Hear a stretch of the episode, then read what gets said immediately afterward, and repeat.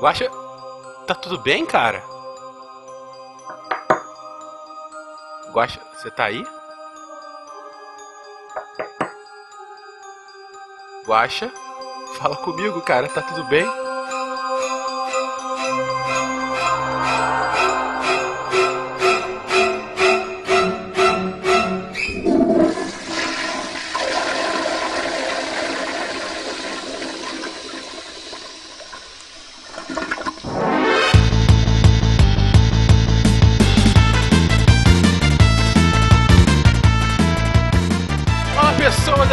Malta Fencas, diretamente de São Paulo. E eu pergunto à mesa: a regra dos 5 segundos vale intoxicação alimentar? Não. Eita. No Brasil isso não funciona, porque aqui ninguém respeita regra nenhuma. Lá fora, sim, as bactérias Americano. Ficam lá aguardando. Primeiro mundo. E gente, aqui é o Werther de Vila Velha Espírito Santo. E depois que eu passei 10 dias fazendo o número 3, eu nunca mais comi maionese. Eita. Beleza. Eu tenho até medo. Foram 10 dias de número 3. E assim, eu não desejo isso pra ninguém. Olá, pessoas. Aqui é a Jujuba de São Paulo. E graças a um churros, eu entrei na melhor dieta da minha vida. Meu Deus, gente, tá um pior que o outro. No meu caso foi a maionese. Ué, mas é intoxicação? Uai. Tudo bom? Aqui é o Fernando Maia, de Moarama. E hoje nós discutiremos como a diarreia pode ser mais rápida que a velocidade da luz. Se tiver associado à tosse, então, hein? Ixi! Tossiu, não dá nem tempo de acender a luz. Caraca. Queridos ouvintes, eu sou Tarek Fernandes de Anápolis e quem inventou a maniçoba foi Darwin. Oi? Já toquei? A maniçoba? O que, que é maniçoba? Maniçoba é um prato típico paraense em que você cozinha ela por uns sete dias, porque ela é feita da mandioca brava. Se você não cozinhar, você morre intoxicado. Nossa senhora, Ah, que tá. ideia. Tipo o baiacu também, né? Sashimi de baiacu. De Gaspar Santa Catarina, que é Marcelo Guaxinim, e todo banquete de rei pede um trono e um balde depois. Meu É. Deus. Você está ouvindo o SciCast, porque a ciência tem que ser divertida.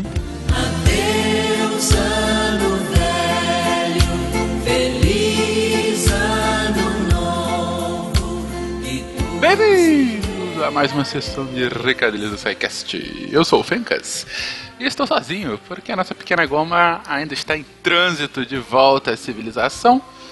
Então gravo rapidamente esses recados nesse nosso ritmo de fim de ano.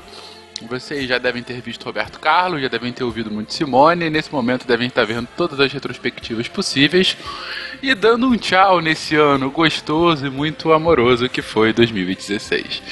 Mas falando sério, o único recadinho pra mostrar aqui pra vocês, gente, é relembrar que temos no final agora de janeiro a nossa Campus Party 2017, a décima edição da Campus Party. E o Deviante, o SciCast em específico, o Deviante como um todo vai estar lá, vai estar lá em peso. É, vai estar lá uma massa de gente, tanto para as palestras quanto para nossa bancadinha. Então, se você tiver afim de ir na Campus Party e ainda não se inscreveu, a hora é agora. Tem ali o link para você se inscrever. Coloca lá o código do SciCast para ganhar um descontinho especial. Ah, e se você quiser é, ouvir as nossas palestras, a gente tem lá 15 opções de palestras que a gente está tentando ser aprovado. Por favor, inscrevam-se nessas palestras. Mesmo que você não esteja na própria campus, mas se você for um campuseiro, tiver lá login no site, vai lá, se inscreve. Isso mostra que o público tá afim de ouvir aquilo. Então é isso, gente. Não vou mais me enrolar aqui. Vão na campus, ouçam esse episódio maravilhoso. E. Bem, cuidado com o que vocês comem. É agora hora de final de ano, a gente quis fazer esse pequeno lembrete para vocês. Já devem ter enchido um pouquinho a pança no Natal. Ah, podem enchê-la ainda mais no Ano Novo, mas só tomem cuidado para que você não estrague a sua festa. É isso, fique com o episódio. Até semana que vem.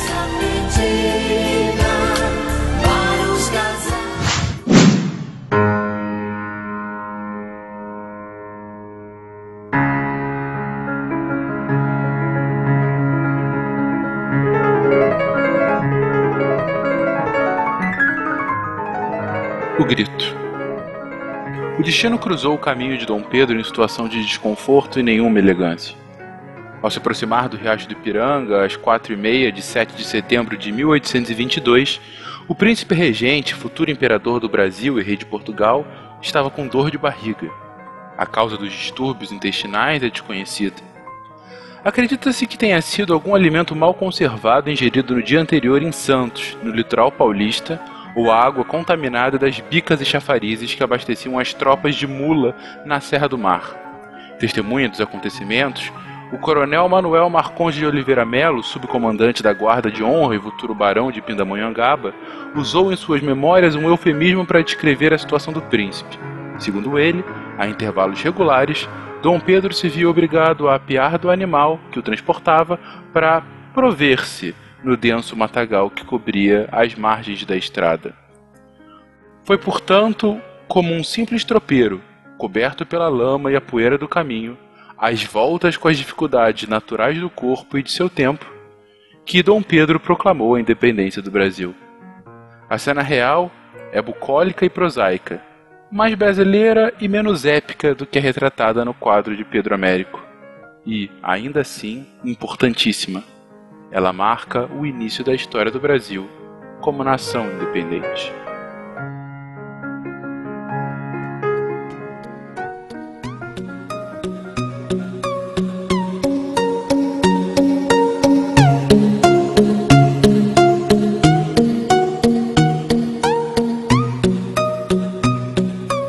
Mas a gente passou, então, no último episódio a gente falou sobre Natal. Sim. E agora que a gente tá lidando as consequências do Natal, né? O que mu- muitas vezes pode vir. E nos preparando pro Réveillon, hein? Não, não- não Olha se só esqueça que beleza, né? Depois do Réveillon falaremos sobre fígado. Vai ser um episódio especial. Não tem problema. A contaminação da- da- do, do Natal, a gente mata tudo com a cana e a cachaça do Réveillon, entendeu? Pronto, tá acabado, podemos acabar o episódio já, né? Mas falando sério, gente, entrando aqui um pouquinho no tema, hoje a gente vai falar sobre intoxicação alimentar, que a gente tá brincando, já fazendo muitas piadinhas, mas é um problema vasto que nossa sociedade sofre, porque são milhões de casos por ano no mundo inteiro e alguns, inclusive, que podem levar ao óbito. Então, assim, na grande maioria dos casos é só um ligeiro desconforto, às vezes não tão ligeiro assim, como o Werther já demonstrou, mas em muitos casos pode piorar pra bastante. Gente, então vamos falar um pouquinho por que da importância de se falar sobre intoxicação alimentar. Pra lembrar o ouvinte que tá agora comendo os restos da ceia de Natal ainda, Tá com talvez seja a hora de parar. sanduíche de peru, né? Ainda. Se o ouvinte tiver emagrecido depois do Natal, foi intoxicado. Tem Se alguma tiver coisa gordo, errada. tá bem. Beleza. Se o William tivesse aqui entre nós, eu tenho certeza que ele iria falar que exércitos inteiros já sucumbiram por conta desse problema. Isso demonstra a importância do, do, do tema. Vamos traçar primeiro um perfil epidemiológico das intoxicações alimentares e vamos focar no Brasil, que é o que importa, né? No mundo, só importa o Brasil mesmo. Este país bonito. Claro. Então vamos começar um, um- primeiro um perfil epidemiológico, depois a gente entra no, de fato o que, que é intoxicação alimentar. Segundo dados do Ministério da Saúde brasileiro, dados atualizados agora em dezembro de 2016, de 2007 até 2016, o Brasil teve 6.848 surtos de intoxicação alimentar. E surto, claro, mais de uma pessoa que foi contaminada mais ou menos no mesmo ambiente. E desses, houveram mais de 120 mil doentes nesses 6.848 surtos e 111 óbitos, ou seja, 0,09% de óbitos relacionados à intoxicação alimentar. A maioria dos casos de intoxicação alimentar foram na região sudeste. Acho que intuitivamente deve-se pensar que é mais na região um pouco mais quente do país, só que pela densidade demográfica também acabou que, que fica a maioria dos casos na região sudeste. E a maioria desses surtos de intoxicação alimentar é em casa. A notificação geralmente é a primeira ah, desenvolvimento de sintomas, geralmente a pessoa está em casa e produtos geralmente também consumidos no, em casa. Que louco, achei que fosse mais da rua. Esses dados todos é de gente que procurou ajuda, né? Não tá contando o cara que só teve, sei lá, um, um problema e resolveu É. com, sei lá, com mascando folha. É, é, é a questão da subnotificação, a gente vai falar daqui a pouco. Dos alimentos que foram incriminados como os responsáveis por essas intoxicações alimentares, e aqui eu tô falando dados ainda de 2007 a 2016 no Brasil, quase 70% não foi identificado. Então, a maioria esmagadora a gente não sabe quais foram os alimentos responsáveis por essas intoxicações alimentares. Depois dessa grande parte que não foi identificado, são alimentos mistos, ou seja, a pessoa fala comer, sei lá, um prato em algum lugar, em alguma coisa assim. Então não, não é muito específico. E depois a água, claro que é o mais comum. E depois da água, ovos, eh, leite, doces e aí sim carnes. Então a maioria a gente não consegue identificar qual foi o alimento de fato responsável pela intoxicação. Até porque, né, Tarek, eu acho que pode ser uma mistureba, tipo, torta de geladeira. Você vai pegando todos os restinhos que tem na geladeira, bate no processador e faz uma torta. Como que você vai identificar o que, que fez mal ali no meio? É complicado, né, identificar de fato. Mas em muitos casos até daria pra identificar, mas Mas a pessoa também não sabe é, dizer, a pessoa né? mesmo não sabe dizer, não, não, não sabe em que momento foi, porque às vezes o sintoma, o sintoma pode começar imediatamente após ela ter comido, imediatamente que eu falo uns, uma meia hora talvez. Daquela fisgada. A briga de Aquela- aquele suorzinho frio do, do lado do, do canto da Ou, testa. ou assim. algumas horas depois, depende de algumas especificidades que a gente vai falar daqui a pouco. O cara pega aquele X salada gigante com três carnes, bacon, maionese e que alface. O Tarek comentou mais cedo que a maioria dos casos estão concentrados na região sudeste. E existe uma coisa interessante que, além dessa localização né, da- das principais casos ou da maior quantidade de casos, existe também uma variação sazonal na ocorrência. né? Então, por exemplo, em regiões litorâneas, a incidência desse tipo de doença ela ocorre muito mais nos meses de verão. Aqui no, no- Espírito Santo, onde eu moro também, é um exemplo claro disso. Aí. Durante o verão existe uma campanha maciça em todas as cidades litorâneas para que não sejam consumidos alimentos que não sejam industrializados na beira da praia. Então aquela empadinha que o tio vai servir lá duas, três horas, o camarão que foi frito na noite anterior, Marisco fresco.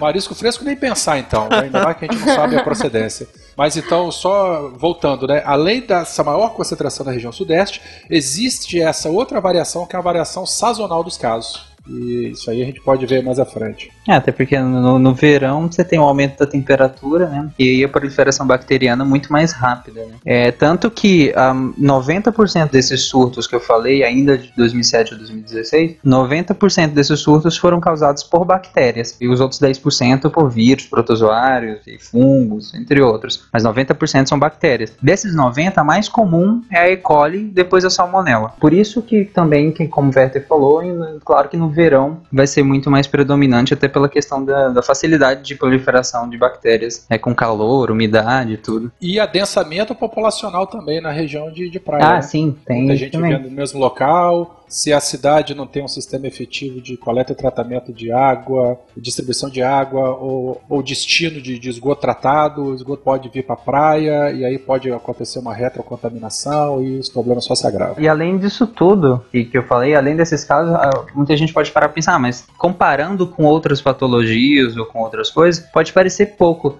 Mas você, você que tá ouvindo agora, quantas vezes você já teve uma dor de barriga, vômito e de fato foi ao médico? Ou quando você foi, você de fato recebeu o diagnóstico final de qual era a bactéria? Acaba sendo que nem resfriado, às vezes, gripe, né?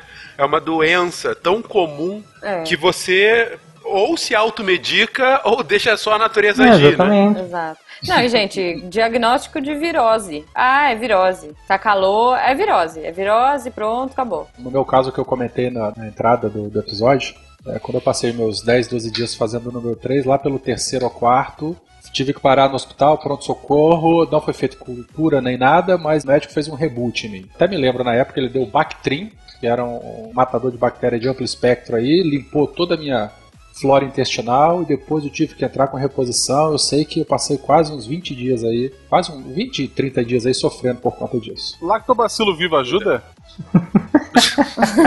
Não tem bactéria suficiente. Geralmente o que ajuda nesses casos é o repositor de flora intestinal mesmo. É, é porque depois de uma antibiótico terapia, né, para alguns casos que nós vamos falar, você precisa tomar antibiótico e depois geralmente indicar, indicado, né, um, um repositor de biota intestinal também, justamente para evitar futuras também intoxicações e deficiências vitamínicas e um monte de outras coisas. Já ouvi falar de casos de gente que come.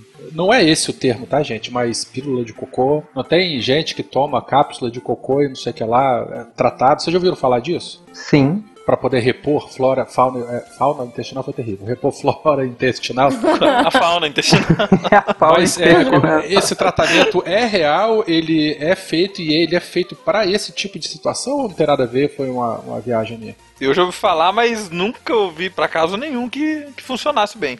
É, é pra, no caso de intoxicação não, mas transplante de fezes ele acontece assim, é justamente nesse sentido de reposição de biota intestinal, composição do sistema imunológico e tal, mas não nesses casos de intoxicação, é outra coisa. Transplante de fezes é justamente isso que você tá pensando. Não é outra coisa, não, tá? É, Não tem uma forma bonita de pensar, né?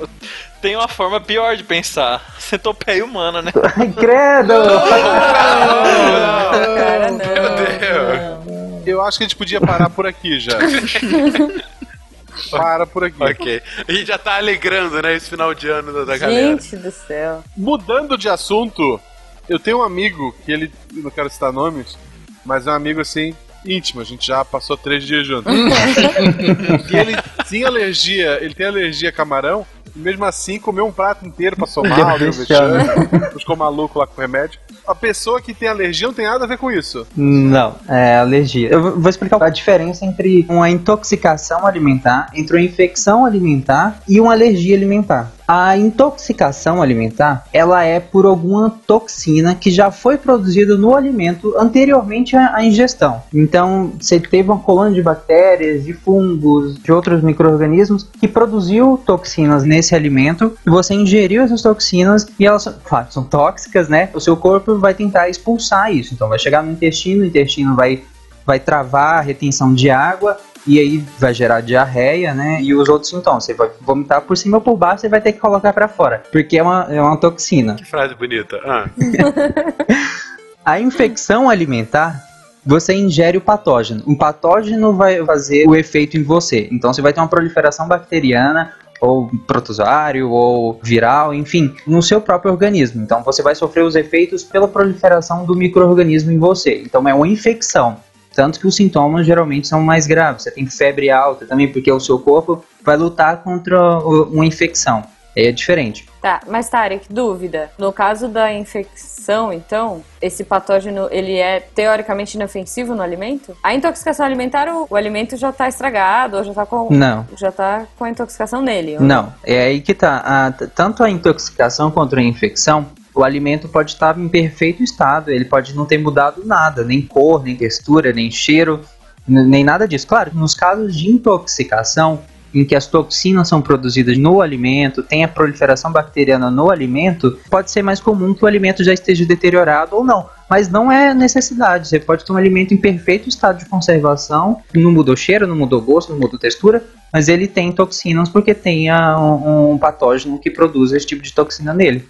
Então o alimento não precisa estar deteriorado para isso. Por último, no caso da alergia alimentar, você tem compostos químicos, você ou toxinas ou compostos químicos qualquer, uma proteína mesmo de qualquer que tenha no alimento, e o seu sistema imunológico vai reagir de maneira exacerbada a esse composto. O seu corpo vai lutar contra esse composto, mesmo que ele não seja necessariamente danoso ao seu organismo. Geralmente não é. né? Tipo, camarão não ia me fazer nada, né? Mas eu quase morri por causa disso. então, é basicamente essa. É. É, geralmente, como o Tarek falou, o patógeno ge- pode causar a infecção, né? Vai causar infecção e vai causar sintomas em mais pessoas do que a alergia, já que a alergia é uma resposta imunológica individual. Resumindo, a infecção e a intoxicação vão matar aos poucos, se você não se cuidar, e a alergia, se for grave, mata na hora. Exatamente. E, e essa questão de Muito bom. infectar outras pessoas, a não ser que você esteja numa reunião de alérgicos, então muito provável Nossa. que só você. Alérgicos a camarões anônimos. Exatamente. Aí serve o coquetel de camarão, né? Que ideia. Então muito provável que só você tenha reação, mas aí acontece muito em cruzeiros, direto sair no jornal, ou em, em festas de empresa, essas coisas assim, de muita gente pa- parar no pronto-socorro por, por conta de intoxicação alimentar, porque todo mundo comeu as mesmas toxinas, então... É a maçã na maionese, gente. É isso aí. Na festa da tua empresa, metade não foi pro hospital, não foi uma festa. foi de verdade, né? é, não conta. Jornal SciCast. Economia brasileira. Taxa de desemprego sobe mais que a azia após Natal, trazendo queimação no bolso do brasileiro. Então, um conceituado de onde é que vem essa infecção Gostei desse resumo que o meu xará deu agora. Infecção intoxicação vai matando aos pouquinhos, enquanto uma alergia vai matar na hora. Mas ao mesmo tempo, infecção e intoxicação acaba tendo um efeito muito mais abrangente do que uma alergia, que é mais direcionado àqueles que são alérgicos. E uma outra boa definição para a gente lembrar: infecção baseado sempre num patógeno e a intoxicação é a ingestão de uma toxina. Então vamos a elas, né? Quais são as principais causas desse tipo de infecção, gente? Primeiro vamos falar da toxina botulínica, que é geralmente por uma bactéria, é uma toxina que pode habitar o solo naturalmente, é muito potente e a grande capacidade dela é chamada capacidade de esporulação. Ela pode resistir ao calor e mantém viva mesmo, mantém ativa mesmo em alimento não processado. O exemplo que eu dou aqui mais comum é o palmito. Ah, o palmito do, do vizinho, do tio do vizinho que faz o palmito caseiro e leva para você às vezes não é muito bem processado, aí você vai abrir o palmito, né? Sai aquela, aquela fumaça ou aquele cheiro estranho, um barulho estranho, não é bom não. Fica a dica, viu, gente? Não pega no palmito do vizinho. Todo engraçado. Olha só, não, olha falando, só. que o Tarek fez a piada, eu vou falar sério. Não comam palmito, gente. Larga essa porcaria. Primeiro que é ruim. Não, palmito é uma delícia. Segundo, palmito é porque uma tem delícia. pouquíssimas que são realmente. O cara plantou, esperou sete anos pra aquela porcaria crescer. A maioria é o cara invade a Mata Atlântica, derruba um monte de árvore que não tem É nada a ver. predatório, né? É completamente predatório. O cara tá destruindo o pouco de Mata Atlântica que a gente tem pra catar essa porcaria. E eu repito, é uma bosta. Fale por você. Eu gostava, agora eu tô com peso na consciência. Amenizando um pouquinho a fala do Guaxa. Primeiro, o palmito é gostoso, não desdenhe do palmito. Segundo, de fato, tem muito palmito ilegal, com invasão de Mata Atlântica e tudo mais. Isso é um problema muito grave, não é pra gente eh, minimizar. Mas hoje, no Brasil, você tem palmitos de qualidade, tem o eh, chamado selo palmito seguro, que é um palmito que você sabe que tem procedência legítima, que tem uma fazenda específica pra isso, que não tem devastação.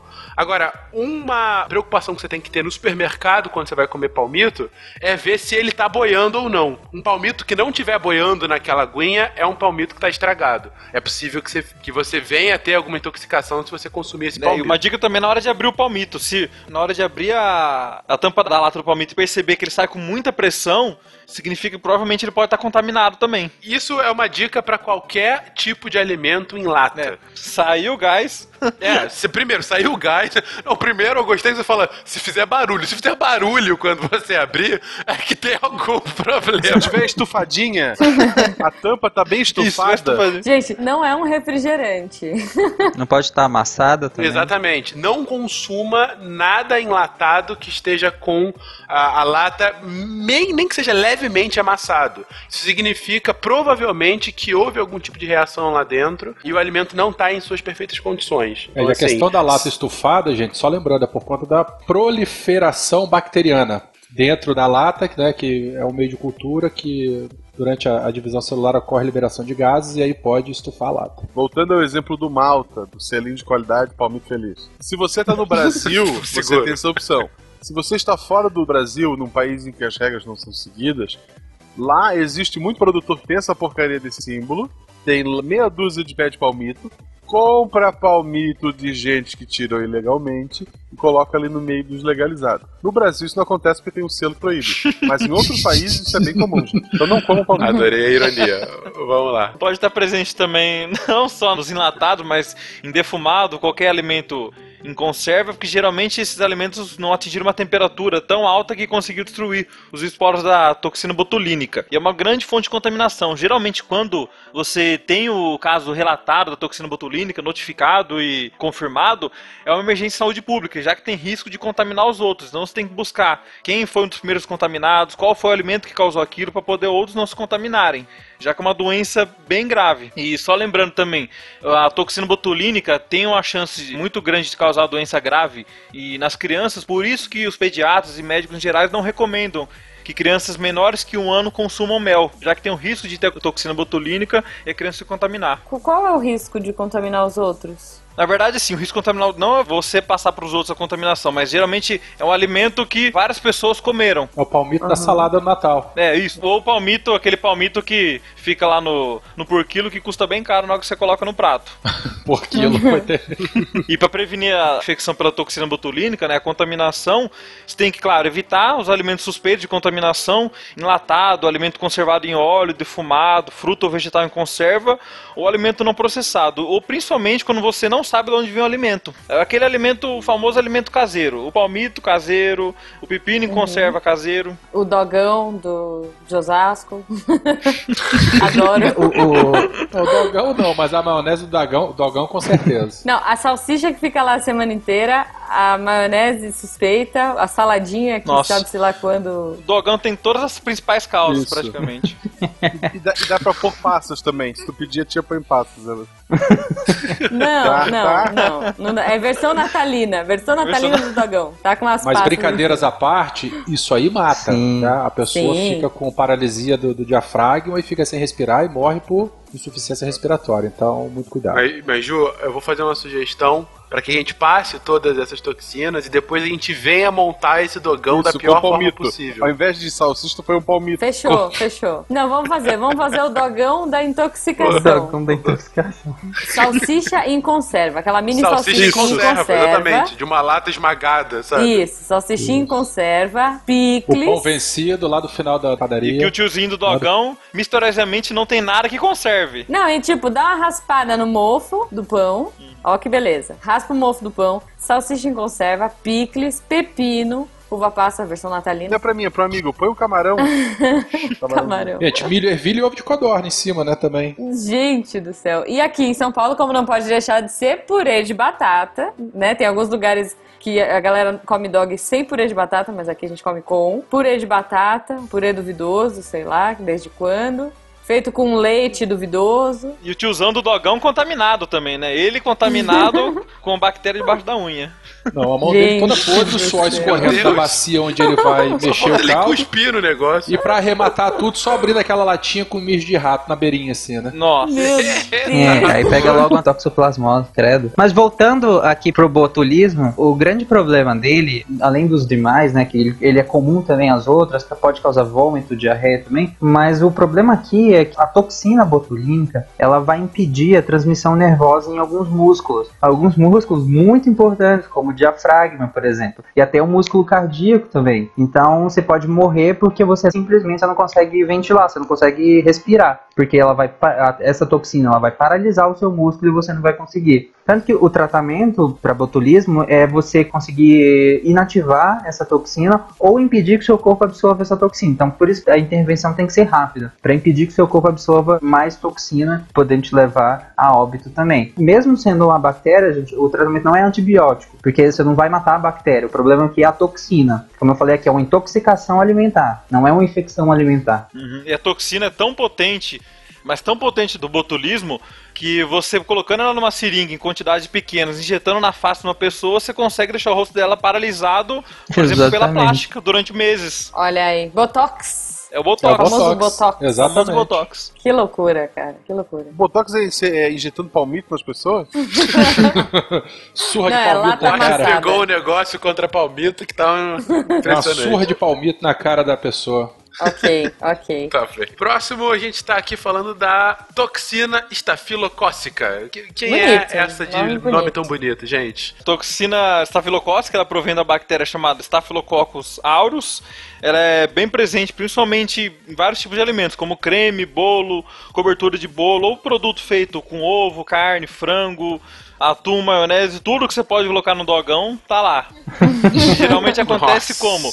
O cozinheiro tá contaminado, a bactéria fica presente no dedo dele, ou na, debaixo da unha dele que ele não lava, ou não limpa direito, ou na narina. Então ele vai lá, tá fazendo o dogão e coça o nariz e volta a fazer o dogão. Aquele sanduíche natural, né? De Dá aquela atum, limpada no assim. salão, né? E continua fazendo o dragão. Geralmente o, a toxina estafilococcus não está relacionada ao alimento industrializado, já que você industrializar, conservar ele, você consegue é, desativar ele. Então é, é o alimento caseiro ainda, é o dogão. Ai, porque eu não como nada industrializado, tudo que eu como é natural, é tudo tio bigode. Do tio do bigode. Como é, que- como é que tu tem certeza que ele não compra de fora? Não, porque viu o pelo do bigode dele junto. Eu fico morrendo de rir esse pessoal natureba que não come nada industrializado, mas aí ou vai morrer por intoxicação ou vai morrer por é, é, é, contaminação Tristeza. por metal pesado. Não, tristeza não, contaminação por metal pesado na carne do peixe, do atum. Ouvintes que agora ouviram isso do Werther, pega aquele episódio que a gente falou de açúcar. Se eu não me engano, eu dei alguns dados sobre síndrome metabólica relacionada ao consumo de alimentos industrializados e compara com a epidemiologia dos, dos- das pessoas que consomem alimentos com- e, e têm intoxicação alimentar. Fica a dica. Falou o cara que saiu de casa uma vez na vida foi pra São Paulo. Quase morreu por causa do Comeu camarão. camarão e quase morreu. Ok. É, é esse cara que vocês estão ouvindo, gente. Enfim. Tá, e o que que acontece então, gente, com esses estafilococos aí? Você comeu e aí, o que acontece? Seguinte, geralmente seis horas depois você vai começar a apresentar os sintomas inespecíficos de uma intoxicação ou, ou infecção alimentar. Náusea, vômito, dor abdominal pode ter associado a diarreia, a Que é o febre. número 3. Que é o número três.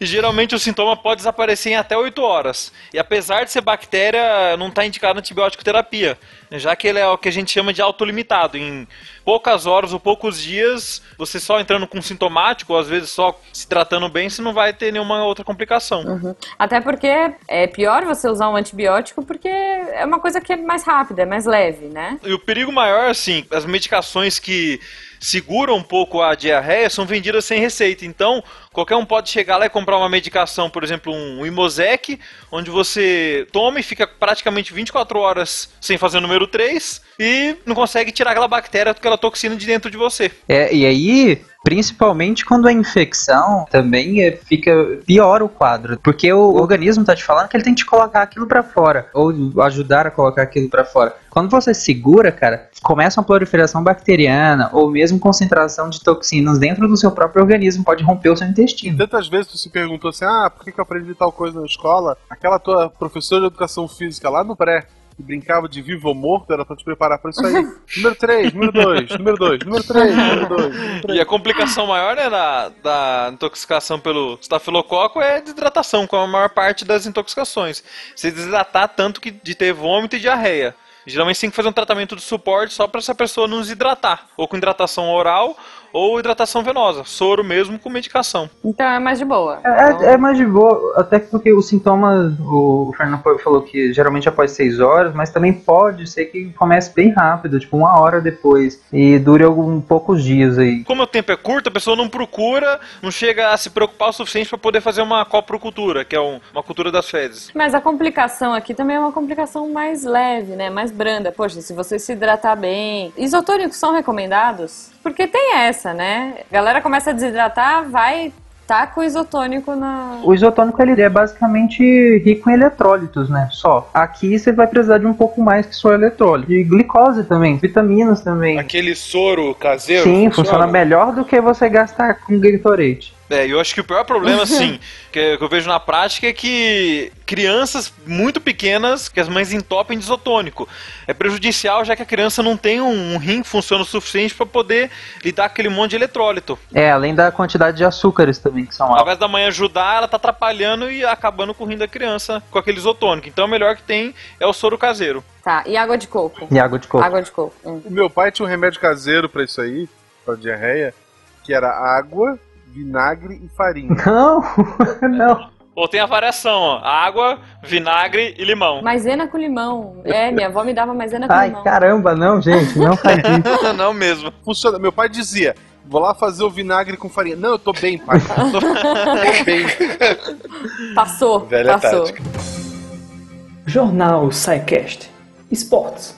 Atlético Intestino ganha novos reforços depois da cagada desse ano.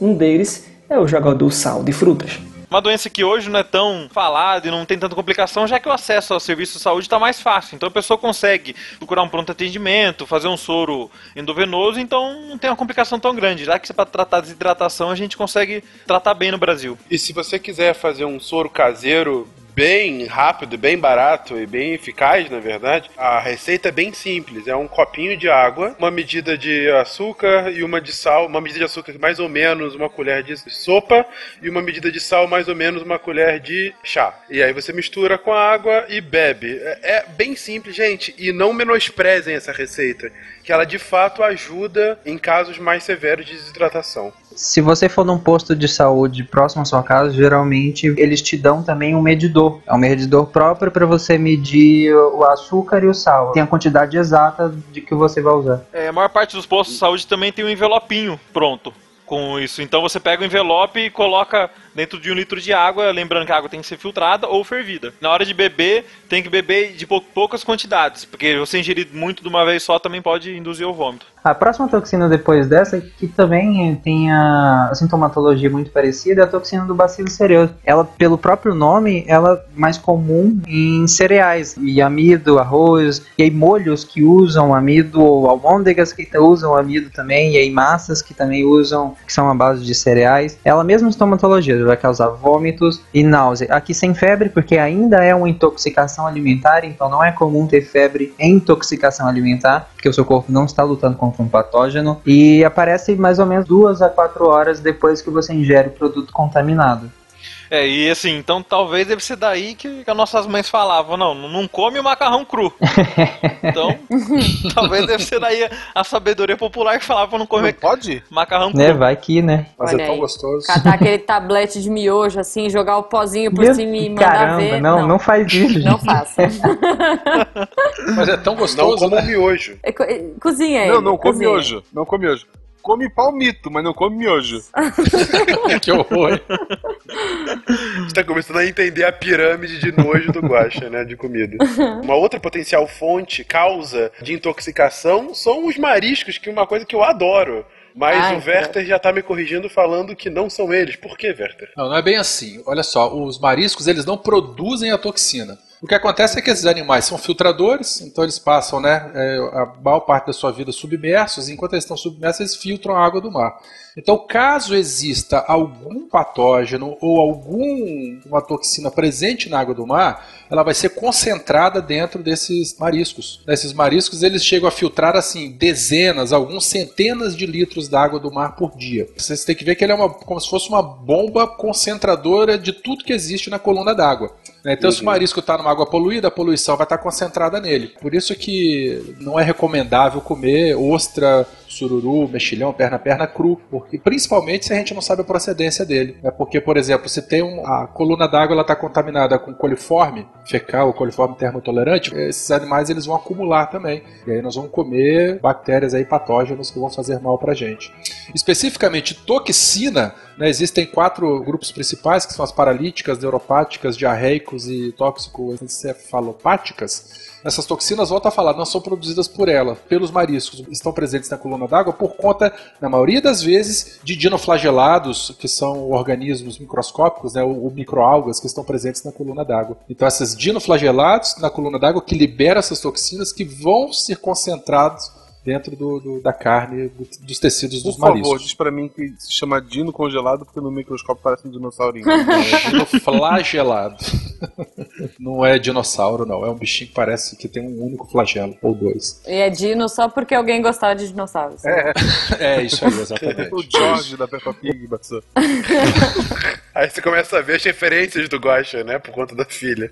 Mas vai, continua. Ué, O pai tem que acompanhar isso tudo aí. Essas Exatamente. diferentes toxinas vão causar diferentes manifestações. As paralíticas podem causar náusea, vômito, paralisia de nervo craniano, paralisia de musculatura respiratória. Né? As outras, as tóxico-encefalopáticas, Ah, Essas sim podem causar né, manifestações gastrointestinais, dor de cabeça, casos de amnésia e assim por diante. Ai, gente, então, não, não come. V- vamos combinar assim? Não come, não, Não, precisa. marisco é uma delícia. Ai, gente. Marisco é Não, não, delícia. pode comer, pode comer. O ideal é que não se coma cru. Ostra, como é que vai comer ostra? Oh, uma delícia, meu amigo. Você É faz delícia, ela eu gratinada com queijo por cima, que é um absurdo de, de gostoso. Crua com Ah, limãozinho. quê? assim, só. Com Ai, limão. Falou o cara que mora longe do mar, não? A questão de comer marisco cru, o ideal é que você coma marisco que você saiba a procedência, o que infelizmente é muito difícil para saber se ele veio de uma água suscetível ou não. Que em Goiás é ótimo, né? Você acha fresquinho. É, veio de Brasília. do lago. Do, da- do Lago Paranoá, marisco de água doce. Ou uma outra sugestão é que você coma marisco que sofreu um, pré-tratamento de eliminação dessas toxinas. O que, o pessoal faz? Geralmente marisco de cultura eles passam por tanques onde a água é limpa, então esse animal fica uns 3 ou 4 dias apenas filtrando água limpa e eliminando o que tiver que ser é, eliminado de seus organismos. O organismo passou por esse tratamento, ele seria, né, daria para ser utilizado para comer cru. Aí não haveria tanto problema. Né, Ou senão, né, você não seguiu isso daí, mas você já comeu, passou mal e esqueceu. Então, às vezes você- é o Inception do, do marisco. Você come, esquece, come, esquece. Ah, porque traz amnésia Traz também. amnésia. É, verdade. Caramba, que triste isso. É verdade. Isso. Muito Black Mirror, né? É muito Essa- Black Mirror. Essa amnésia do marisco. sai do banheiro, você vê aquela bandeja de marisco ainda pela metade. Hum, tô com uma fome, não sei porquê. Pior, tu tá de costas pra privada com a calça riada e pensando, eu já fui ou eu tô indo? Esse episódio tá sensacional. Tá bom. Bom, vamos agora ao incrível mundo das bactérias. Fernando, fale aqui da primeira, Vibrio cólera, a nossa querida bactéria da cólera. Querida bactéria, né? É uma bactéria flagelada, geralmente ela fica, o que é mais característico dela, ela fica bastante tempo na água, pode ficar até 10 a 13 dias na água, contaminando as pessoas.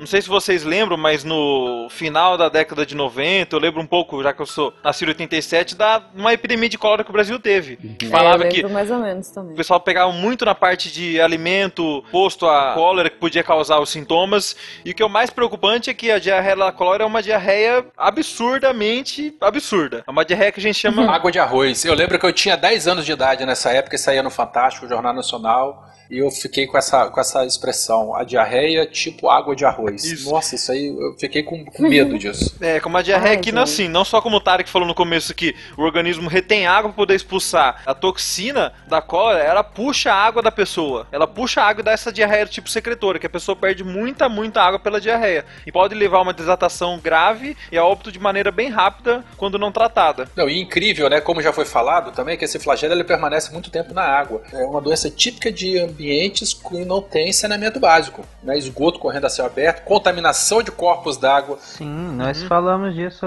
no SciCast de epidemias, que é comum ter surto de cólera em áreas debilitadas, como no Haiti, como na Síria agora também. Tu tem relatos da época do pessoal das navegações lá pra, pra Índia e tal, do navegador não saber o motivo, mas ele colocar lá nos relatos dele explicando pra tripulação, assim, ó, se te oferecer alguma coisa, toma chá. Nunca toma água. Ele não sabia o porquê. No caso é porque a água do chá Exatamente. ela é aquecida, né? Uhum. Na observação ele viu, olha, quem tomou chá não passou mal. Quem tomou a água ao invés do chá passou mal. Então, ó, toma chá que o chá tá, tá de boa. E a maneira que a gente tem de prevenir a cólera é o quê? Como vocês já falaram né, naquele cast de epidemiologia, é melhorar o saneamento básico, cuidar na manipulação dos alimentos e relembrar as medidas de higiene pessoal, o pessoal não poder transmitir. Já que assim, o grande problema da vacinação, existe uma vacina para cólera que você dá para o paciente um bacilo morto, só que a soroconversão, ou seja, transformar aquele bacilo morto num anticorpo que vai combater a doença, acontece em menos de 50%. Então, a medida ainda é que eu falei, medida de higiene pessoal, cuidar do alimento e saneamento básico. Lavem as mãos pra cozinhar. Isso é básico, sério. Isso é tão básico, tão Uhum. básico que toda semana você abre o jornal que você vai achar algum restaurante que foi fechado por- ou foi notificado por surto de algumas intoxicações alimentares que muito provavelmente pro- começaram assim. Simplesmente por mais higiene na cozinha. Eu vou levantar uma dúvida agora. A gente tá falando lave as mãos e tudo mais, agora virou moda álcool gel.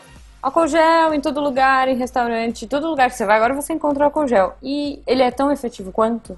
É, a orientação do álcool gel assim, é você usar ele algumas vezes durante o dia, mas só quando você não tiver com a mão visivelmente suja. Se você tiver com alguma coisa na mão que tá aparentando ela tá suja, você tem que lavar com água e sabão mesmo para poder retirar. Mas o álcool gel, Uhum. quando tá a 70%, ele ajuda a matar algumas bactérias, sim. A questão do, do álcool gel, por exemplo, você sai de casa de manhã, você passa o dia na rua, sei lá, no ônibus, você precisa comer uma coxinha em algum lugar na rua, o álcool gel vai servir, Uhum. vai ser ótimo pra você. E como o Fernando falou, se você tiver com a mão visivelmente suja, ele vai fixar a sujeira na sua mão, ele não vai tirar. Então é pior. Então Uhum. não, não use nesse caso, lave as mãos. Mas em qualquer outra situação, a não ser não ter a possibilidade de lavar as mãos, lave as mãos. Se tiver a possibilidade, lave as mãos, que é muito melhor do que o álcool gel. Até porque o álcool gel, o uso prolongado dele, você está prejudicando a sua própria biota, os micro-organismos que habitam o seu corpo, que habitam a sua mão, a sua pele, que te ajudam, inclusive, a lutar contra infecções também.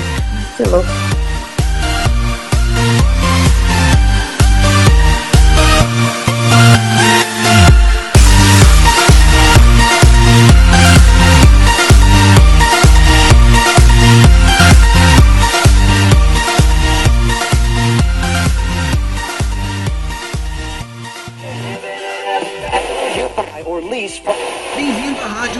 3.0. Monetize conteúdo em áudio, anuncie, ouça, presencie o nascimento de um mundo feito de som. cloudradio.com.br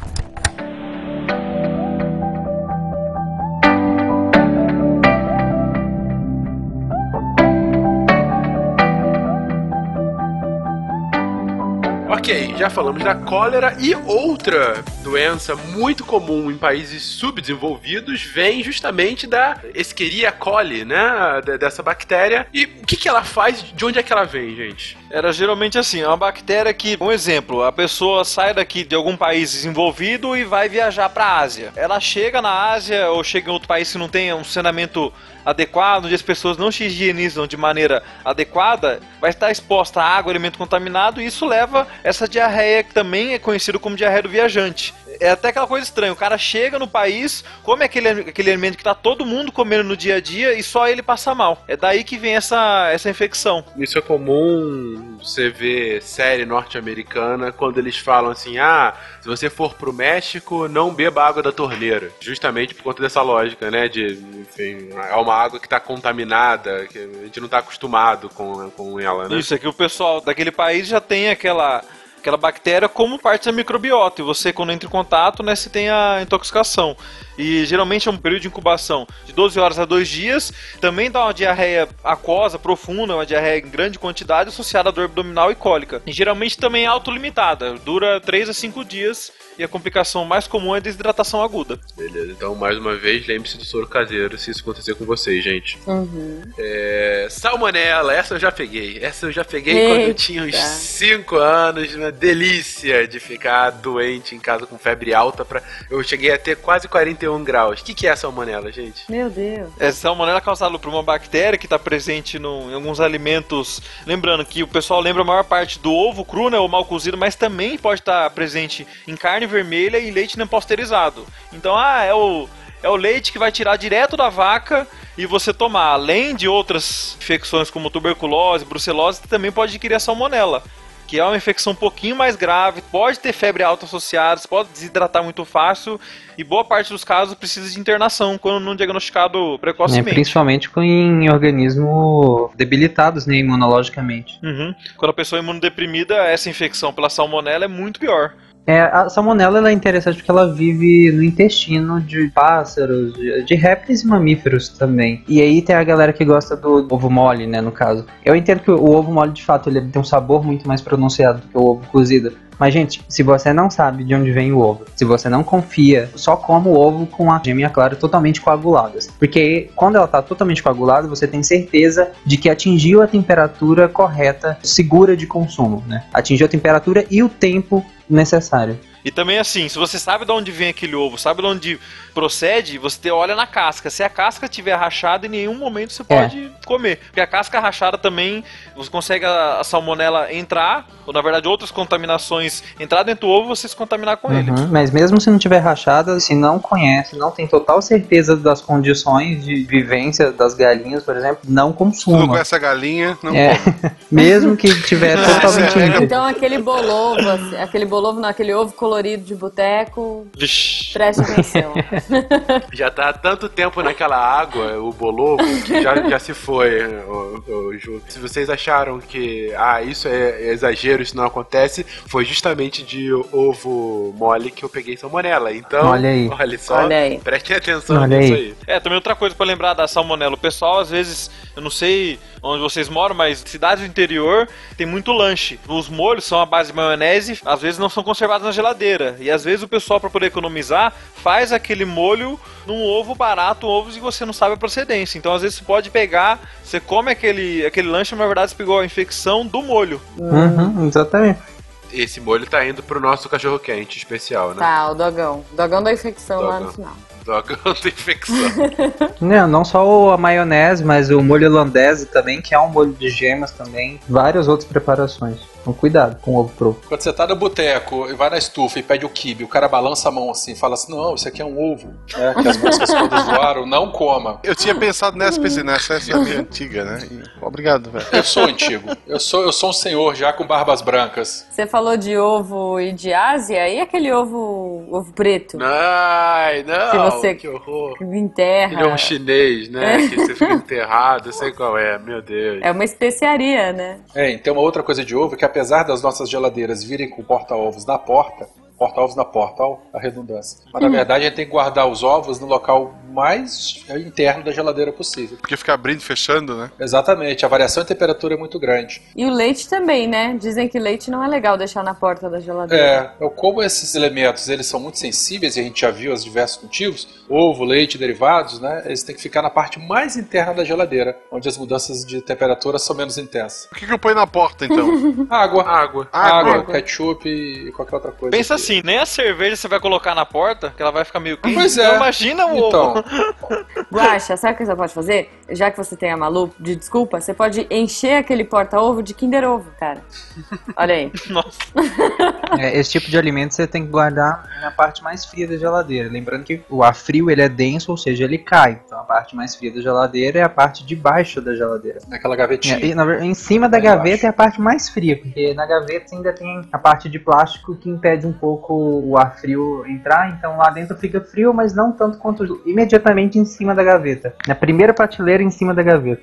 É a parte mais fria. A minha geladeira é aquela que é de invertida. E aí? O freezer é embaixo? O freezer é embaixo, é. Pede Pois é, pro então. Jujubão virar ela. contrário. É, geralmente o funcionamento vai ser o mesmo. Também tem essa geladeira, não vai ter nenhum problema, não. Porque a, a saída de ar dela, do ar frio dela, vai ficar na, na parte superior dela, justamente pro ar cair e gelar toda ela. Nós falamos até agora de várias intoxicações alimentares que, por mais que seja extremamente desconfortável, vômito, diarreia, cefaleia, entre outras coisas, com um suporte básico você não morre, exceto botulismo e outras intoxicações. Então, com suporte básico você sobrevive com desconforto de alguns dias. Mas é é aí que é interessante. Tem algumas pesquisas que surgiram já há algum tempo e hoje em dia já estão aprimorando, que estão associando mesmo esses episódios transitórios de intoxicação alimentar a outras doenças. Por exemplo, vários anos depois de um surto que teve na Espanha, em 2005, esse surto, 65% das 248 vítimas que relataram né, no surto, elas relataram sofrer dores ou rigidez nas articulações ou nos músculos, em comparação com o grupo controle, que foi só 24%. Ou seja, no grupo controle, 24% das pessoas relataram essas dores. Já no grupo de pessoas que tiveram é, intoxicações alimentares nesse surto, 65% relataram essas mesmas dores.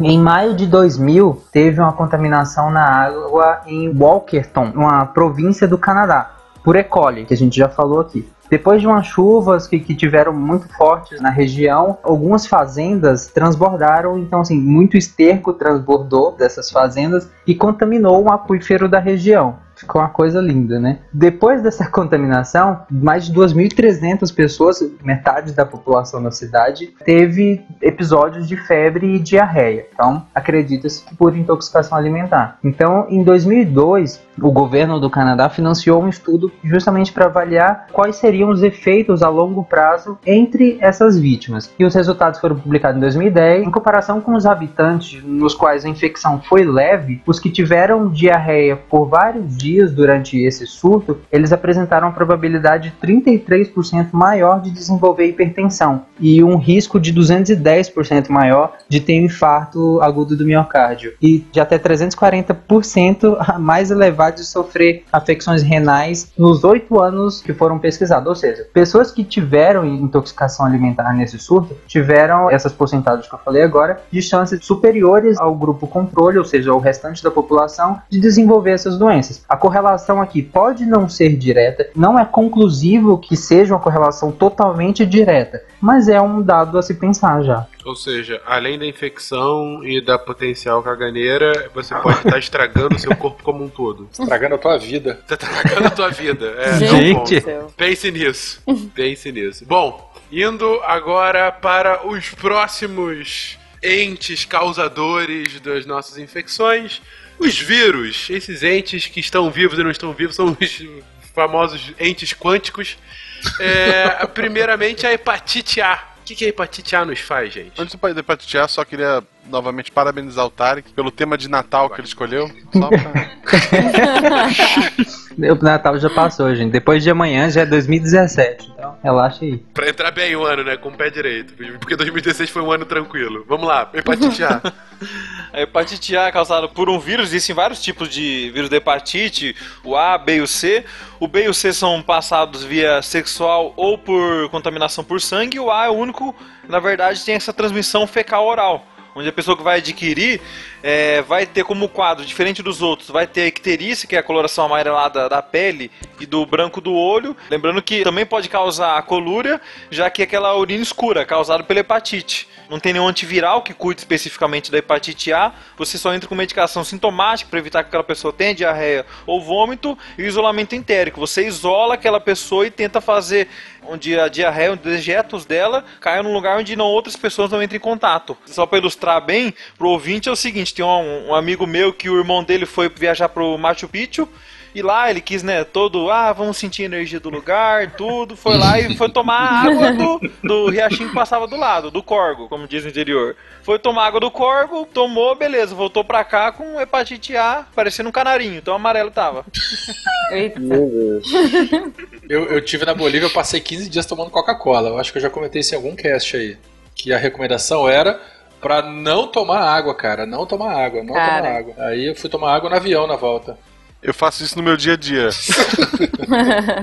Gosta Exato. desconfiado das fontes brasileiras, né, Guaxa? Mas ó, só para resumir a questão da hepatite, a hepatite é mais uma questão da, como o Fernando falou, é fecal oral, ou seja, simples medidas básicas de higiene você evita a inflamação no seu fígado. E hepatite é pra sempre, né? Que você tem. Eu lembro que. Não sei se é a A, mas tem algumas que você não pode mais doar sangue, inclusive. É, a verdade é a B e a C tem chance de cronificar. A C tem maior chance de ficar crônica do que a B. A hepatite A você pega, só fica, mas não tem nenhum problema depois, quando ela é tratada de maneira certa. A C é bem divertida, se, se ela não te matar, os medicamentos vão te, te derrubar. Divertida. Olha, Olha, que olha. lindo. ok. Lindo do Tarek, o homem que quase beijou a morte. Tá respondida a sua pergunta, Guaxa, depois desse divertido. Jornal SciCast. Política. Deputados votam hoje a polêmica PEC das fatulências. Bancada pró-gases alega que medida necessária para a economia respirar melhor. Rotavírus. Rotavírus é famoso, hein? Cara, eu já tive. É de criança, esse é de criança. É tudo assim, tudo é rotavírus. É a virose intestinal da criança. É, Isso. É a virose da criança. Mas é a virose de vírus ou a virose de bactéria? Não, vira virose. É porque tem receita que aparece virose bacteriana, né? O que que é essa virose bacteriana que não é bacteriana? Rotavírus vai causar infecção em 90% das crianças até 3 anos de idade, então é a intoxicação da criança. É a criança que chega com diarreia e vômito no pronto-socorro. Mas, Fernando, vamos combinar. Criança, até os 3 anos de idade, ela precisa muito da exploração oral, né? Ela, ela põe tudo na boca. Então é, é natural que tenha essa infecção e que seja um, um nível tão grande. É, é o momento dela descobrir o mundo pela boca, né? Isso. Se ela tentou comer o cocô do cachorro, uma barata, tu para antes. Nem tudo é tão É, bonito, é. Jujuba. Resumindo, é isso que o Não, falou. não, não, eu sei, mas é porque é natural, cara. Tipo, tá no chão o negócio, a criança vai te pegar do chão e vai pôr na boca. Não precisa ser o cocô do cachorro ou uma barata. Não porque normalmente o cocô do bebê não dá pra pegar assim. Pode ser o cocô dela mesmo, né? Meter a mão na fralda. Não, pode ser qualquer coisa, tá no chão. Não tem a regra dos 5 segundos. Pra criança é a regra de um dia, sabe? Tipo, Eu conheço uma criança que foi encontrada dentro do guarda-roupa toda melada de cocô uma vez. gente. do Você, céu. entre aspas, assim, conhece uma criança, otário? Pode continuar aí, gente, com o rotavírus. Realmente, eu não quero perguntar de onde. Como a Jujuba falou, já que a criança descobre muito o mundo pela boca, pegando o que tá no chão e colocando na boca, tem vez ou outra que ela vai pegar o, o rotavírus, vai ficar com a rotavirose. Mas o ideal é a gente fazer o seguinte: toda vez que essa criança se contaminar, apresentar diarreia e vômito, por mais estranho que pareça, orientar bem a mãe a higienizar a criança e a limpar bem o lugar onde a criança faz cocô, para poder outras crianças não se contaminarem. Porque do mesmo jeito que a criança vai lá, pega o besouro na- e coloca na boca, o irmãozinho pode ir lá, passar o dedo na privada ou pegar alguma coisa da privada e colocar na boca. Então você tem que evitar esse problema. Gente. Geralmente a rotavirose também está associada a uma intolerância transitória à lactose. Por isso que em boa parte das viroses intestinais em criança, a gente orienta a retirar o leite durante o tempo, já que o leite pode piorar a diarreia da criança. Mas qual é a relação do leite com. Não, porque assim, durante a rotavirose, existe uma intolerância transitória à lactose. Assim, a criança não vai ter a enzima da lactose naquele momento da infecção, já que ela tem uma diarreia severa. Então, para isso, para evitar com que piore a diarreia, você fala para a mãe reduzir ou retirar o leite durante o tempo. Porque senão fica um ciclo, sabe? Ela vai ter a, a diarreia por conta do vírus, e aí, por conta da diarreia, ela vai estar debilitada para metabolizar a lactose, vai ter os sintomas de intolerância, que também pode ser diarreia, então vai virar um ciclo. É, gente, olha só, e fralda com cocô de diarreia é um motivo pra todo pai que eu falo compre um incinerador ou um lança-chamas. não, não tem, não tem como. ok. Só para finalizar a rotavirose. A maior dificuldade que a gente tem, geralmente dura poucos dias o tempo da diarreia pela rotavirose. A maior dificuldade que a gente tem é que as crianças que comem, geralmente 3 anos ainda a criança já tem a ingestão de alimentos sólidos associado com leite, a última coisa que a criança vai fazer é deixar de tomar leite. Então é que a criança que tá com a diarreia, tá com vômito, vai parar de comer para por último parar o leite. Então a grande dificuldade que a gente tem na prática é isso, tentar tirar o leite durante o tempo da rotavirose. E como é que eu posso então fazer com que essa criança fique melhor? Na verdade, assim, tentar evitar o leite, como eu falei, tentar dar o soro caseiro de maneira pausada e dar suco, hidratar bastante ela, que durante o período é normal ela emagrecer, ela perder um pouco de peso, peso não só pelo líquido, mas peso mesmo por ter digerido um pouco da gordura, da proteína dela, mas depois de um tempo ela vai compensar comendo um pouco mais. Bom, recentemente a gente teve dois fatos ambientais que levaram à tona um debate sobre a qualidade da água. Um deles, no ano passado, em Mariana, por conta de toda aquela questão da barragem que acabou rompendo e toda a lama que acabou contaminando os rios da região. E um pouquinho antes, em 2013, 2014, 2015, nesses três anos, com as secas aqui do Sudeste e por conta disso a diminuição do volume das represas e da piora da qualidade de água distribuída. Em ambos os casos, a gente tinha, e tem ainda, em especial em Mariana, mas continua mantendo aqui com relação à seca aqui do Sudeste. E eu tô falando aqui no Sudeste, por ser a região onde eu moro, tem regiões no Brasil que mantém uma seca. A gente está vivendo agora no Nordeste a pior seca na história. É uma seca que já está durando 15 anos, bem atípica e que acaba afetando também os açudes de lá mas isso acaba afetando por conta do aumento da quantidade de metais pesados na água. Gente, qual é o impacto disso para nossa saúde? É, o metal pesado, pra quem não sabe, é porque ele acumula no fundo do lago, do lugar, e daí tu vai tirando a água mais superficialmente ele fica lá sem mexer. Quando tu entra no, no chamado volume morto, ou seja, a água fica muito baixa, ao tirar essa água, fazer o- a captação, tu acaba remexendo esse solo que antes estava ali compacto, quietinho na dele, ele acaba liberando aquele metal que estava ali, ele acaba se misturando na água, que levou décadas, séculos para assentar naquele fundo, ele volta a se misturar na água, mesmo que tu volte a encher aquele lugar. Ele continua misturado com aquela água. Então, esse foi o problema que São Paulo teve, que chegou no, no chamado volume morto, era isso. Chegou muito perto do fundo e tu mexeu no que não devia de- mexer. Não só isso, Guaxa. O que aconteceu também em São Paulo foi que a quantidade de poços perfurados, poços artesianos, principalmente em condomínios, aumentou assustadoramente. E o que, que acontece? É muita contaminação da água superficial que acaba contaminando os lençóis freáticos. Então, às vezes, a pessoa abre um poço no condomínio achando que está tomando água limpa, ela toma uma água contaminada por metais também. A questão de metal, a gente tem basicamente três, três ações assim nos organismos. Alguns grupos de metais eles são neurotóxicos, eles vão degradar a- as células neurológicas e vão se manifestar nessas todas as doenças aí associadas, Parkinson, Alzheimer e assim por diante. Existem aqueles metais que podem se acumular em alguns tecidos, em alguns órgãos, né? Então a gente tem, por exemplo, o arsênico que ele acumula no fígado e acaba causando a cirrose. E tem um outro tipo também de, de manifestação que alguns metais eles causam degradação do DNA.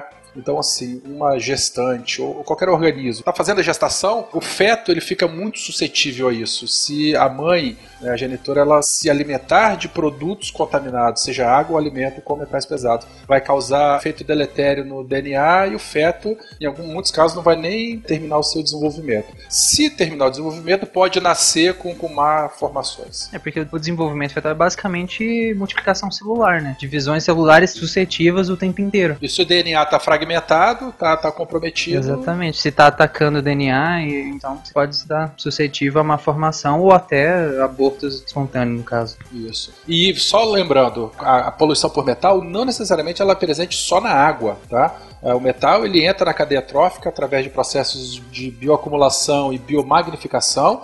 Então, assim, quem acha, volta a falar, quem acha que está comendo atum dourado, robalo, que é peixe comida natureba, a gente sabe que quanto maior o nível trófico, maior a concentração de, de metal pesado por unidade de, de massa viva. Então, geralmente, predadores de topo de cadeia são os animais mais contaminados por metais pesados no ambiente aquático. É, e pro ouvinte ter noção de, de quanto é grave isso, assim, tudo que a gente tá falando até agora, entra no seu organismo, você tem um sintoma, ele sai e acabou. O, a complicação maior do metal pesado é que ele entra no organismo e não sai nunca. Você vai ter aquilo o resto da sua vida. Que é a bioacumulação. É, que no caso do chumbo, e o sintoma vai ser diferente. Não vai ser só. Não vai ter a vômito, a diarreia, a febre associado. Por exemplo, no chumbo, ele pode reduzir a audição nos adultos, ou como até vocês falaram, alterar o desenvolvimento da criança. Co- Como o Werther falou ali, ah, o, o topo de cadeia, os, os- os animais aquáticos topo de cadeia.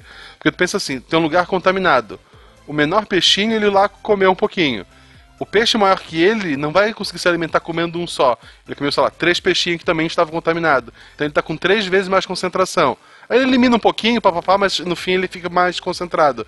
Aí um peixe maior que ele vai comer esse e mais um monte de outros peixes que também já tinham concentrado porque comeram os seus três peixinhos. Quando chega no último, a concentração ela fica gigantesca. Então a concentração ela cresce de maneira exponencial. Isso que você acabou de falar é um belo exemplo de mecanismo de biomagnificação trófica. Então bioacumulação é quando o metal entra. Biomagnificação é quando a concentração aumenta exponencialmente ao longo dos elos da cadeia trófica. Você explicou aí maravilhosamente bem. Você é foda, Ah, cara. eu sou um gênio, nem sabia que tinha dito isso, mas é isso. Além do- do- dos efeitos que o Fernando falou do chumbo, por exemplo, o arsênio, que ele pode, que o Werther falou também que pode causar cirrose, é um dos efeitos a longo prazo, porque ele danifica tanto as células do fígado, dos hepatócitos, que quando o fígado regenera essas células, ele forma um tecido fibroso não funcional. Então você perde a funcionalidade de parte do seu fígado. Então é pro resto da vida. É, lembrando também que a gente está falando de algo como se fosse algo bem atual, mas na verdade, assim, desde a da época da Roma Antiga já existe a contaminação, onde o pessoal pegava o vinho e colocava a gota de chumbo, diferenciava os nobres das outras pessoas. Você colocar a gota de chumbo no vinho. E é por isso que as pessoas, desde antigamente, já se contaminavam com o chumbo. Outra figura histórica que também ingeria, não sei agora se é mercúrio ou arsênio, mas algum metal pesado, como uma forma de antídoto a potenciais envenenamentos, era Jin Shi Huangdi, o mítico imperador chinês que unificou a China. A gente falou dele no cast de China Antiga, que acabou falecendo justamente por conta de autoenvenenamento né? Autoenvenenamento a si próprio. a si próprio. Dele mesmo. Dele mesmo. Uma outra fonte dessa intoxicação alimentar, e vocês podem ver, queridos ouvintes, que vocês estão cercados de todos os lados, mas uma outra fonte é justamente o de aditivo alimentar. Ou seja, aquele gostinho a mais que você quer dar ao seu alimento pode dar um gostinho a mais no banheiro. Meu Deus. Por quê, gente? Aí o ouvinte tenta sair do dogão falando, não vou no dogão, não vou no restaurante chinês que falaram que é muito bom. É, o japonês já não serve mais porque serve peixe cru e filé de, de atum e robalo que tá tudo contaminado. Vamos pro chinês então. O Né? PF não rola porque tem aquele bife a cavalo com ovo em cima. Melhor, Fernanda, o cara desiste do dogão da esquina, aí ele vai na rede de fast food, que tem muito glutamato monossódico. Isso. Aí ele chega lá, ingere, né, o glutamato monossódico, geralmente em grandes quantidades. Ah, tá tudo processado, né? Tá tudo processado, ninguém passa mal, mas algumas pessoas que estão suscetíveis ao glutamato monossódico podem apresentar alguns sintomas, que a gente chama de síndrome do restaurante chinês, que a pessoa duas a 24 horas depois da exposição começa a apresentar sensação de que a pele tá queimando, sensação de aperto na face, rubor, a dor de cabeça, sudorese, taquicardia, e isso às vezes a pessoa tá sentindo que vai morrer por causa disso, que é um sintoma em poucas horas bem abundante. Em crianças pode até causar ainda calafrio, irritabilidade, dor abdominal e até delírio. E o sintoma desaparece em até 4 horas e não tem nenhum tratamento específico, só tratamento de suporte. O glutamato que tem no Aginomoto É isso. Eu só queria fazer defesa disso, porque já tem muita pseudociência, muita dietinha modinha que corta glutamato monossódico e tem muito site sensacionalista na internet que coloca ele como um veneno horrível, assim, você comeu, você teve câncer. Primeiro, Uhum. o glutamato monossódico é uma das coisas que são mais ricas em glutamato é tomate. Tomate e queijo, queijo é muito rico em glutamato monossódico, cogumelo é muito rico em glutamato. Os orientais, eles consomem muito glutamato monossódico justamente por consumir esses tipos de produtos e também porque eles usam muito aquele molho de soja. O molho de soja tem muito glutamato também e eles utilizam muito glutamato também. Então, o glutamato monossódico em si, ele não é tóxico, ele não causa câncer, ele não faz esse tipo de coisa. São, como o Fernando falou, são pessoas suscetíveis a ele. Do mesmo jeito que tem gente suscetível a coisas completamente, entre aspas, saudáveis, tipo o camarão, né? Mas enfim. Então, o glutamato em si, ele não é nada disso que você, se vocês colocarem no Google agora, glutamato monossódico, vai aparecer umas 30 pesquisas falando que ele é cancerígeno, que ele é não sei o que, não sei o que. Não tem pesquisa científica que comprove que ele é o cancerígeno ou que ele seja tóxico para indivíduos que não tenham sensibilidade a ele. Então, ele é, até onde a gente sabe, ele é sim um aditivo como qualquer outro, saudável. Mas, ah, mas por que, que a indústria coloca? Porque ele aumenta a palatabilidade dos alimentos. Quase como o sal faz também. Na verdade, assim, é até um aditivo alimentar que você precisa numa grande cidade ou num restaurante grande, você precisa dele que ele ajuda a evitar a decomposição do alimento. Na verdade, você usa ele para poder evitar aquelas intoxicações e infecções que a gente falou no começo. Exatamente. E ele reduz o uso de sódio também. Ele reduz o uso de sal, que diminui a quantidade de sódio final de algumas preparações alimentares. Então, além de, de aumentar a palatabilidade de alguns alimentos. Inclusive, nós temos um receptor só para ele na língua. O hambúrguer? Não, pro glutamato, Marcelo. Jornal SciCast. Tempo. Neste fim de ano, uma forte frente fria chega ao Brasil, causando calafrios e dor de barriga. Esse fenômeno é chamado de El Dogão, deletivo da unha suja. E a gente pode ser intoxicado até apoio. Agora eu já, já sinto o júbilo do Guaxa chegando, até por vegetais que podem nos intoxicar. Por isso que eu não como essa porcaria. Exato. De onde é que vem essa intoxicação? Por ela que todos saudamos a mandioca. É, como o Malta falou, no Brasil, boa parte vem da mandioca. Na verdade, assim, a mandioca é um alimento cianogênico. Quando ele entra em contato com o suco gástrico, essa enzima, essa molécula do glicosídeo cianogênico, ela é hidrolisada, ela é quebrada pelo suco gástrico, libera o açúcar, libera cianidrina. E na verdade, a cianidrina está relacionada à quantidade ingerida e quanto do cianeto é gerado. E como a gente sabe, o cianeto não faz bem pra gente. Então, toda vez que a pessoa consome esse alimento, ela pode ter essa intoxicação pelos alimentos cianogênicos. Na mandioca, o grande problema é o seguinte: é que boa parte das contaminações ocorre porque talvez na hora do preparo, na hora de escolher a mandioca, a pessoa não soube escolher a mandioca certa. Porque na verdade, assim, tem a mandioca, a chamada mandioca brava, que é a tóxica, e a mandioca comestível. Ambas possuem a capacidade de causar intoxicação, ambas são cianogênicas, mas só a brava que você consegue ter essa característica um pouco mais realçada. Inclusive, a minha abertura, como eu expliquei lá no início, é em relação à maniçoba. A maniçoba é feita justamente dessa mandioca brava. O tucupi também, que é uma coisa extremamente deliciosa, também é feito da mandioca. Mas a, maniçoba ela tem que ficar cozinhando por sete dias para justamente inativar esses compostos. Mas se por acaso você deu o azar de comer uma mandioca brava sem esse tipo de preparo, quais são as consequências potenciais? Assim, além da náusea, do vômito, da dor na barriga, que é comum às outras intoxicações, pode causar ainda fraqueza, contrações da musculatura de forma irregular, agitação, confusão mental e pode levar até a morte. Então, se você comeu a mandioca e sentiu alguma coisa diferente, corre pro hospital o mais cedo possível. Uhum, corre pro hospital. E, gente, não coma maniçoba na rua, sério. É uma dica que eu dou. Desculpa se você, ouvinte, vende maniçoba na rua, mas os outros, gente, não come. Sério, desculpa, não come. A maniçoba é o, é o dogão? É o dogão lá? É, como conta o dogão ou É não? o dogão do Pará. É tipo isso tem mesmo. Tem, tem na rua. Tem, é, tipo, lugarzinhos menores que vende maniçoba na rua também. É, não, eu nunca tive Eu, coragem eu de tô comer. me sentindo aquela dona Bela na escolinha do professor Raimundo. Como assim? Eu não consigo pensar nada não pornográfico pra maniçoba, desculpa. Muitas plantas têm essa questão tóxica, né? Como a, a própria mandioca, que apesar de ser muito consumida também, tem uma planta que é conhecida como cavalinha também, ela é extremamente hepatotóxica, então se você comer vai lascar o seu fígado. Várias outras plantas co- comuns, assim, tem muitos compostos tóxicos que geralmente são inativados pela preparação do alimento, mas, por exemplo, tem uma coisa que acontece com alguns vegetais que é a contaminação fúngica. E aí esses fúngicos, eles, eles liberam as micotoxinas, que são os toxinas dos fungos, e o problema dela, por exemplo, a mais conhecida é a aflatoxina. E ela não é inativada pelo calor. Ela é extremamente estável e resistente ao calor. Então, por mais que você ele- eleve muito a temperatura da preparação desses vegetais contaminados por esse fungo, né, por essa toxina desse fungo, não vai adiantar. Por exemplo, ela é muito comum em amendoim. E aí, seja na lavoura mesmo ou no armazenamento do amendoim. E não adianta torrar ele. Mesmo depois de torrado, eh, essa toxina ainda vai estar presente, então tem que ter muito cuidado, no caso aí, o produtor rural, né? Tem que ter muito cuidado na, na produção desse amendoim e você também no armazenamento desse amendoim. Se tiver o fungo no amendoim, se você armazenar de maneira errada, esse fungo vai se proliferar e vai produzir cada vez mais essa toxina. E ela pode causar cirrose também, é associado a câncer no fígado, hemorragia nos rins, ela também é bem tensa. Comprar do tio que vende na minha rua e comer ele cru não é bom, então? Ah, tanto faz, cru ou torrado, né? Então a gente tenta, na praia, fugir do cara do camarão, tentar fugir do marisco. Ah, vou comer É. então amendoim. Só que não. Eu, eu preciso de colesterol bom. Aí disseram pra comer amendoim.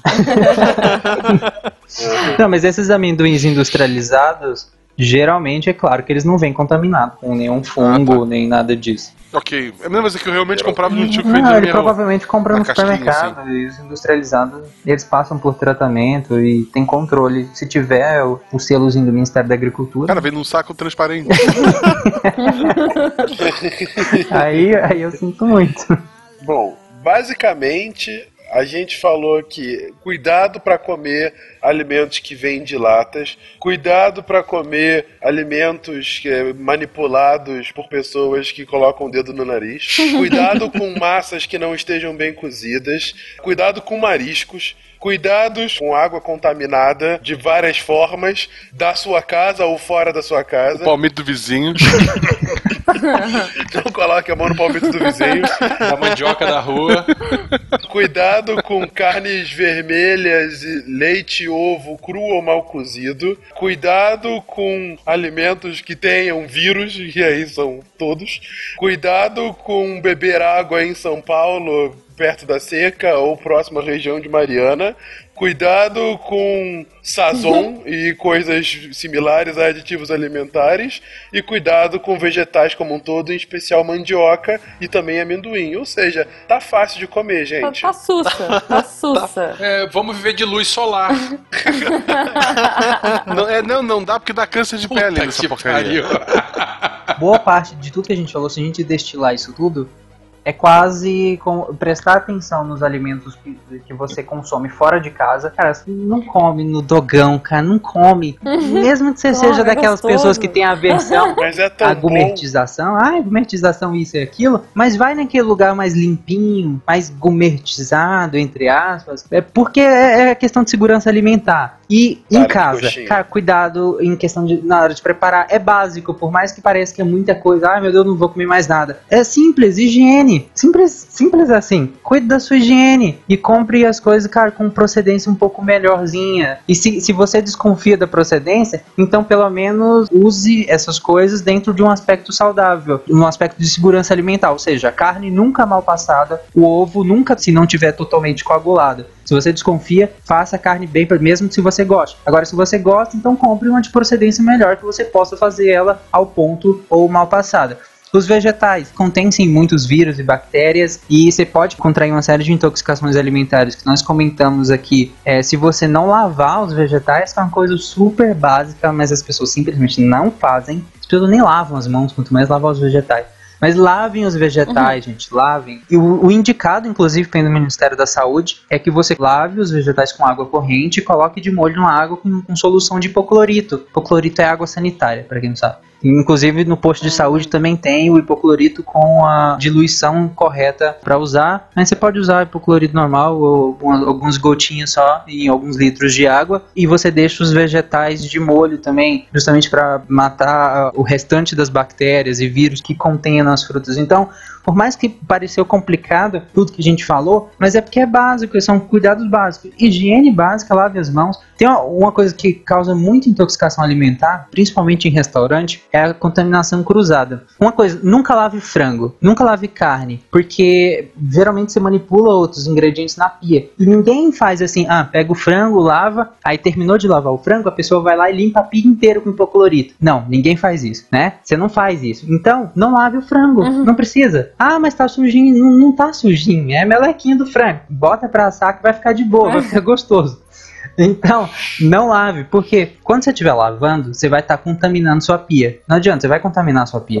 E aí depois, quando você for manipular outros vegetais ali, ou, ou outros alimentos, você vai comer esses alimentos crus ou baixa temperatura, você vai contaminar. É isso que a gente chama de contaminação cruzada. É que nem o uso da tábua. Use uma tábua para carnes e outra para vegetais. Coma só carne. Não, não coma só carne, porque você lasca a sua saúde, aí você não pega intoxicação, mas você vai ter síndrome metabólica, um monte de Olha doença. só, olha só, ó, vamos lá. Se tudo, se tudo pode te matar, come o que é mais gostoso e foda-se. Pronto. Morra feliz. Vou comer o que é gostoso, morra acabou. feliz. Olha só, tu, tu morreu. São Pedro perguntou: Ah, tu morreu de quê? Ah, é que eu comi folhas a minha vida inteira. Vão rir de ti, cara. Tu vai sofrer bullying pela eternidade.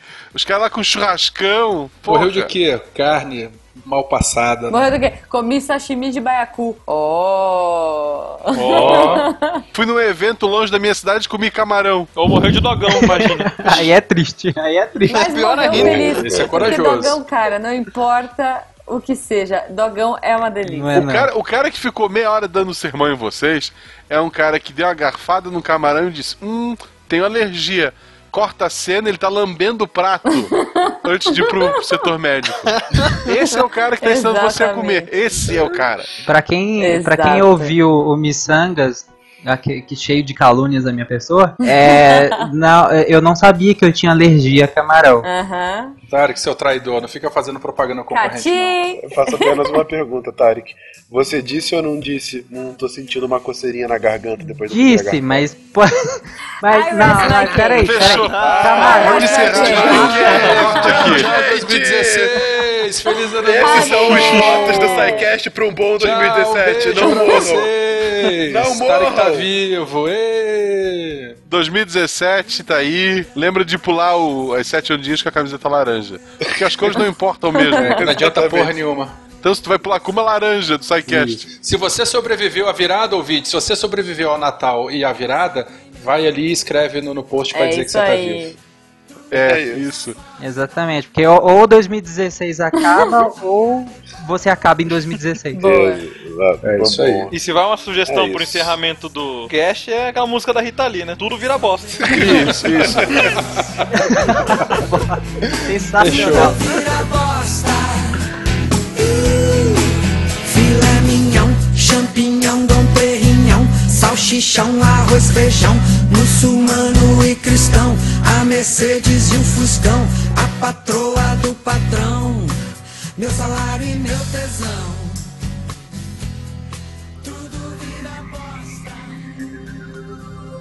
Se a ciência não for divertida, tem alguma coisa errada.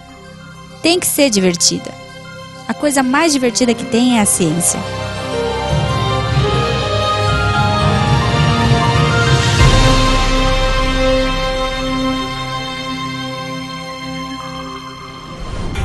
Este programa foi editado por Tapcast. Edições e Produções de Podcast.